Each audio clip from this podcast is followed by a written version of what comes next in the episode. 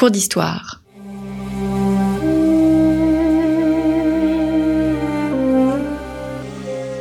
Une émission de la rédaction de Storia Voce.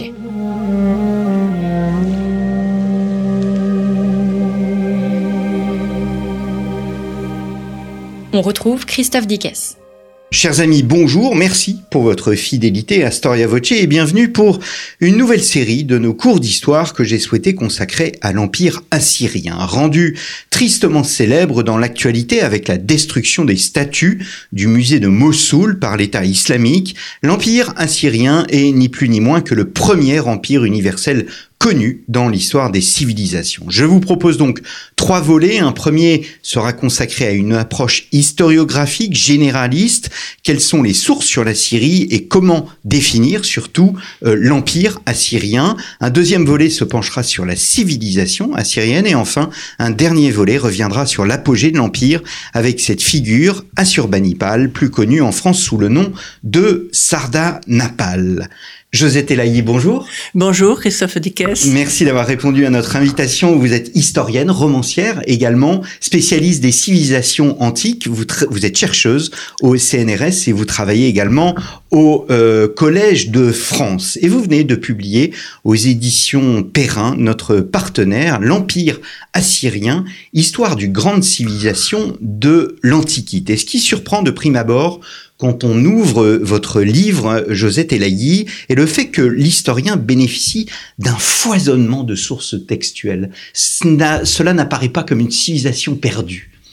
Vous avez tout à fait raison. Et comme j'ai commencé à travailler sur l'histoire de la Phénicie et qu'il y a très peu de sources sur la Phénicie, quand je suis arrivée euh, à l'Empire assyrien, j'étais vraiment heureuse de trouver ce foisonnement de sources. Mais je voudrais tout de même vous dire que je n'ai pas tout lu parce qu'on estime les inscriptions euh, assyriennes à un demi-million à un million. Ce qui est absolument considérable. dans l'histoire de l'Antiquité considérable. Hmm. Et je crois que c'est une chance pour l'historien de pouvoir utiliser une grande partie, bien sûr, de ces inscriptions, mais il y en a beaucoup qui dorment dans les musées et qui n'ont pas été ni traduites, ni euh, publiées, ni traduites. Hmm. Donc c'est un avis aux jeunes chercheurs qu'ils n'hésitent pas à découvrir cette civilisation. Quand a-t-on commencé à s'intéresser à l'Assyrie Quand est-ce que la, euh, l'assyriologie naît? Alors, euh, les, les, cités assyriennes étaient connues des, des auteurs arabes du, du Moyen Âge.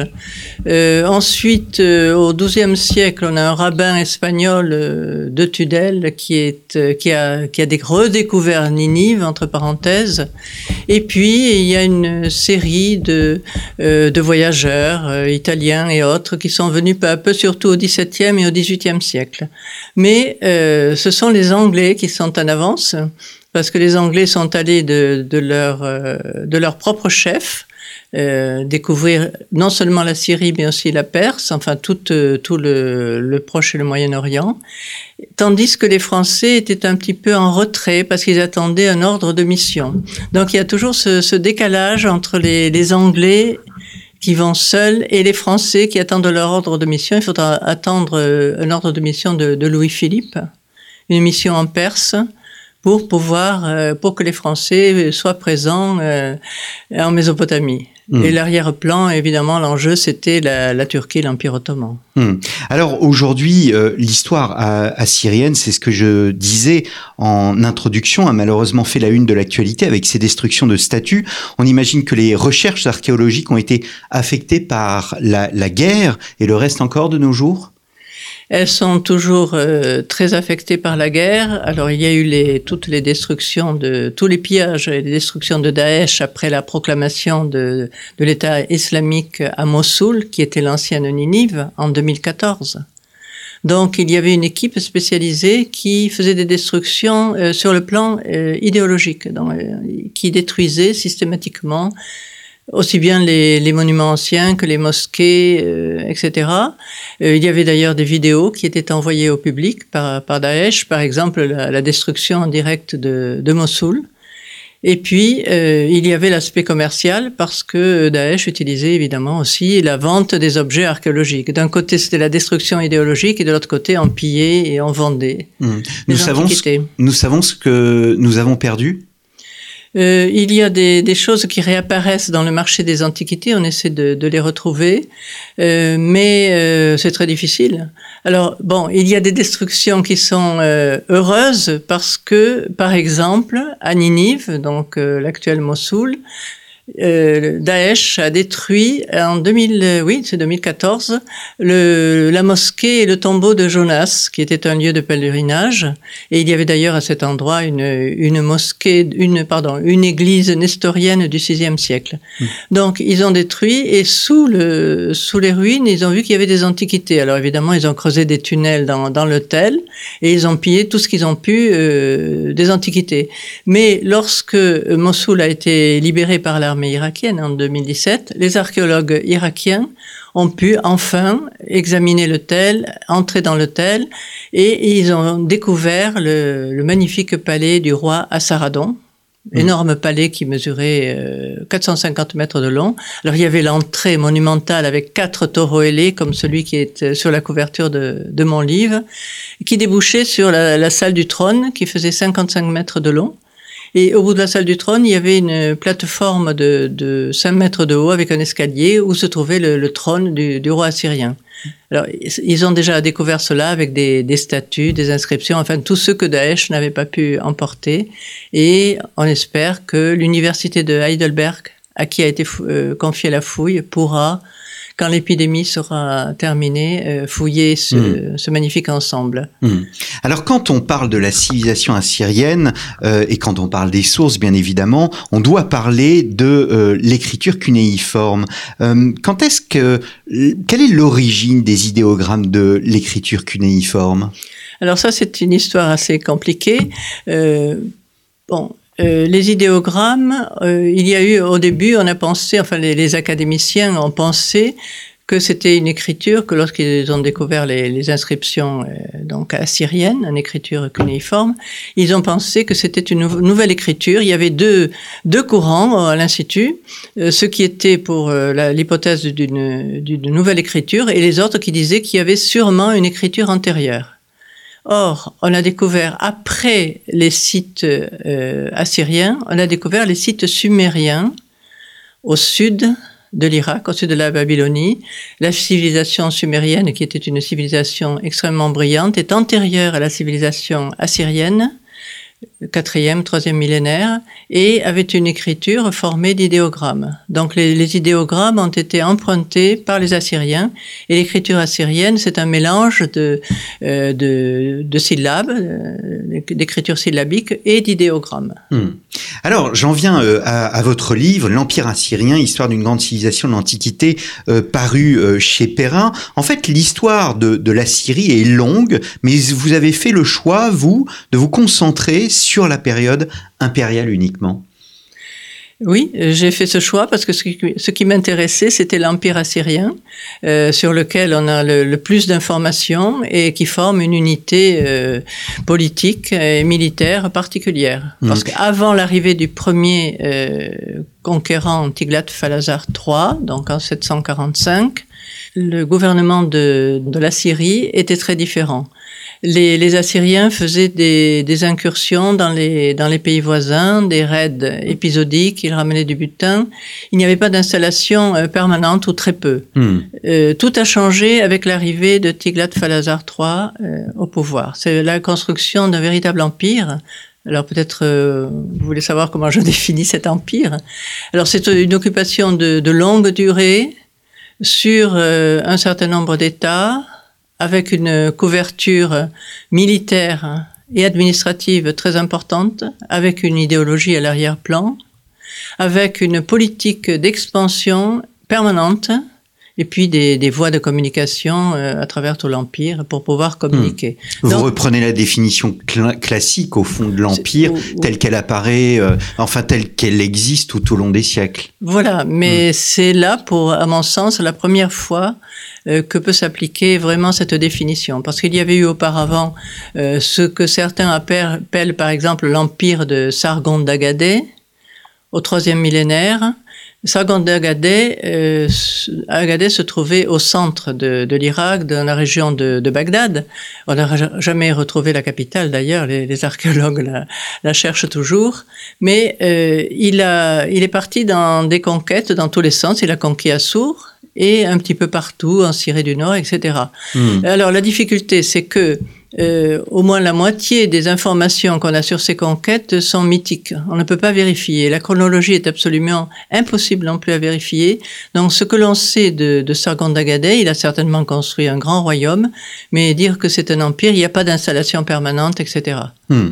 Comment définir euh, la, la, Syrie? Qu'est-ce que la Syrie? Vous parlez d'Assour, euh, c'est à la fois une ville, c'est aussi un dieu, c'est également un pays. Comment euh, se représenter cette Assyrie? Alors, euh, d'abord, puisqu'on parle de l'Empire, c'est un terme moderne, l'Empire. Ça vient du Reich allemand, du Saint-Empire romain germanique euh, au XIXe siècle. Euh, la Assyria, ça vient du grec. Le premier qu'il a utilisé, c'est l'historien grec Hérodote, au 5e siècle avant, avant notre ère. Et les Assyriens, comment s'appelaient-ils? Ils s'appelaient euh, les gens du pays d'Assour, Mat Assour, hmm. un acadien. Euh, donc, il, il n'avait pas d'autre appellation. Hmm. Donc Alors, le pays d'Assour correspond euh, à, à, une localisation géographique particulière. Alors ça a un triple sens. Assour, c'est d'abord hmm. le dieu, le dieu Assour, qui était à l'origine un dieu de la végétation, puis qui est devenu un dieu guerrier. Et c'était aussi la divinisation d'un éperon rocheux sur le Tigre, mmh. où se trouvait la cité d'Assour. Mmh. Donc, deuxième sens, c'est la cité d'Assour, et puis c'est la région d'Assour. Mmh. Et euh, la cité d'Assour était gouvernée par le, le dieu Assour, qui était le roi de la cité, et le véritable roi, lui, était prêtre d'Assour et serviteur d'Assour. Voilà comment se présentaient les, les choses. Comment, quelle distinction, euh, pardonnez-moi le, euh, le, enfin la simplicité de cette question, mais euh, quelle distinction doit-on faire à, euh, entre d'une part la Syrie, ce qu'on appelle communément la Mésopotamie? La Mésopotamie, ça vient aussi du grec. C'est la région euh, entre les, les, les, fleuves, donc les deux grands fleuves. Le Tigre, le Tigre et le, oui, et le 1850 Frat, km et le Frat qui est beaucoup plus long, hein, 2850. Euh, en fait, c'est le Tigre qui était navigable. Et c'est pour cela que les cités assyriennes se trouvaient essentiellement sur le, le Tigre. Mm. Et la Mésopotamie, c'est la plaine qui est entre les deux fleuves. On est en plein désert, mais si cette plaine est irriguée, elle est extrêmement fertile. Et l'irrigation a commencé à l'époque sumérienne. Elle a été poursuivie par les, par les Assyriens jusqu'à nos jours euh, sous Saddam Hussein, etc. Euh, donc c'est une plaine extrêmement fertile euh, située entre les, les, deux fleuves. Mais l'empire assyrien. Alors la Syrie, c'est le nord, hein, le nord de l'Irak. On parle du triangle assyrien. Le tri triangle assyrien comprend au sud Assour, au nord Ninive et à l'est Arbel, l'actuel Erbil. Hmm. Bon. Mais euh, il faut savoir que l'empire assyrien euh, s'est considérablement développé. Il s'est développé dans, si on pour avoir une idée, dans plus une dizaine de pays modernes. L'Irak, l'Iran, l'Arménie, la Syrie, Chypre, le Liban, Israël, la Palestine, la Jordanie, et l'Égypte. Ce qui est absolument considérable. C'est considérable. Oui, oui, oui. C'est pour cette raison que c'est le premier empire de l'histoire au fond de l'humanité? Euh, C'est une des raisons. Mais euh, il y a la politique expansionniste de la Syrie, qui était donc dictée par le roi Assour. Le roi Assour disait au roi, agrandis sans cesse ton empire. Donc pour eux, ça ne s'arrêtait pas là. Hmm. Ils devaient conquérir sans cesse. Et ils avaient conscience, enfin, eux pensaient qu'ils euh, ils dominaient déjà la totalité du monde habité à leur Hmm. époque. Hmm. Euh, Sharkishati, c'était le titre du, du roi, c'était le, le roi de la totalité, ou Sharkibratarbaï, c'était le roi des quatre régions du monde. Hmm. Donc, euh, c'est pour cela que moi je parle d'empire universel, parce que eux pensaient que c'était un empire universel. Hmm. Mais il n'était pas terminé, il était toujours euh, en devenir. Et 105 moins de 150 ans, hein, vos- le- les limites chronologiques que vous avez euh, retenues pour cet empire assyrien, moins de 150 ans, en soi, c'est beaucoup et peu à la fois. Voilà, 135 ans, mais le- le- l'empire suivant, l'empire babylonien, ne, durera qu'une soixantaine d'années. Donc, euh, Ça dépend. Mais enfin, 135 ans, c'est déjà pas mal.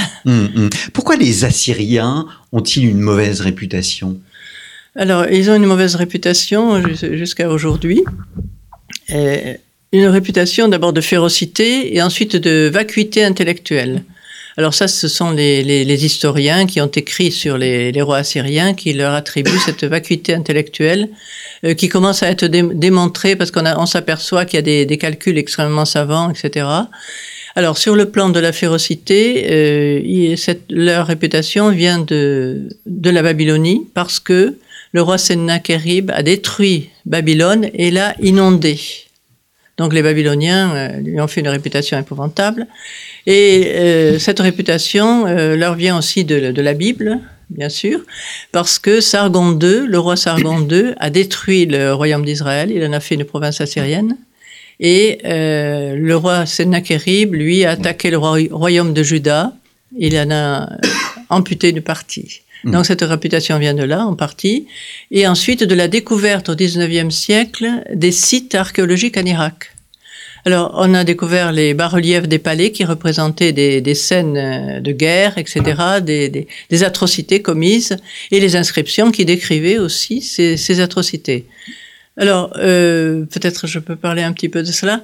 Euh, le seul roi qu'on peut considérer comme sadique, d'après ces inscriptions, ce serait Assur-Nassir-Pal II, qui a vécu au, 8e siècle. Euh, pour les autres rois, il y a des descriptions d'atrocités, mais euh, il pensait différemment. C'est-à-dire, d'abord, le roi Assur euh, considérait qu'il était légitime à employer tous les moyens pour conquérir les peuples ennemis. Et d'autre part, ils ont inventé le concept de guerre psychologique. C'est-à-dire que, en commettant quelques atrocités, euh, ils évitaient euh, d'autres guerres parce qu'il y avait une série de soumissions en cascade. Les populations, quand elles avaient entendu parler de, ces choses atroces, elles venaient euh, se soumettre. Donc c'était, si vous voulez, dans leur, dans leur esprit. C'est évidemment inacceptable du point de vue éthique, mais dans leur esprit, c'était ça. C'était pour éviter d'autres guerres. Et d'autre part, en étudiant bien les inscriptions, moi j'ai remarqué qu'il y avait, il y avait pas mal de choses qui étaient fausses. Mmh. J'ai pu vérifier. Hmm. Donc c'était aussi euh, de la désinformation, mais c'était simplement pour euh, faire peur aux populations. Eh bien, comment est administré cet euh, empire? Euh, Comment vit la société assyrienne? Quelle est sa religion et sa culture? C'est ce que nous allons voir Josette Elahi la semaine prochaine. Merci beaucoup. Merci à vous. Je rappelle donc le titre de votre ouvrage, L'Empire assyrien, histoire d'une grande civilisation de l'Antiquité, Josette Elahi, paru chez Perrin. Merci pour votre fidélité, chers auditeurs, et je vous donne rendez-vous la semaine prochaine.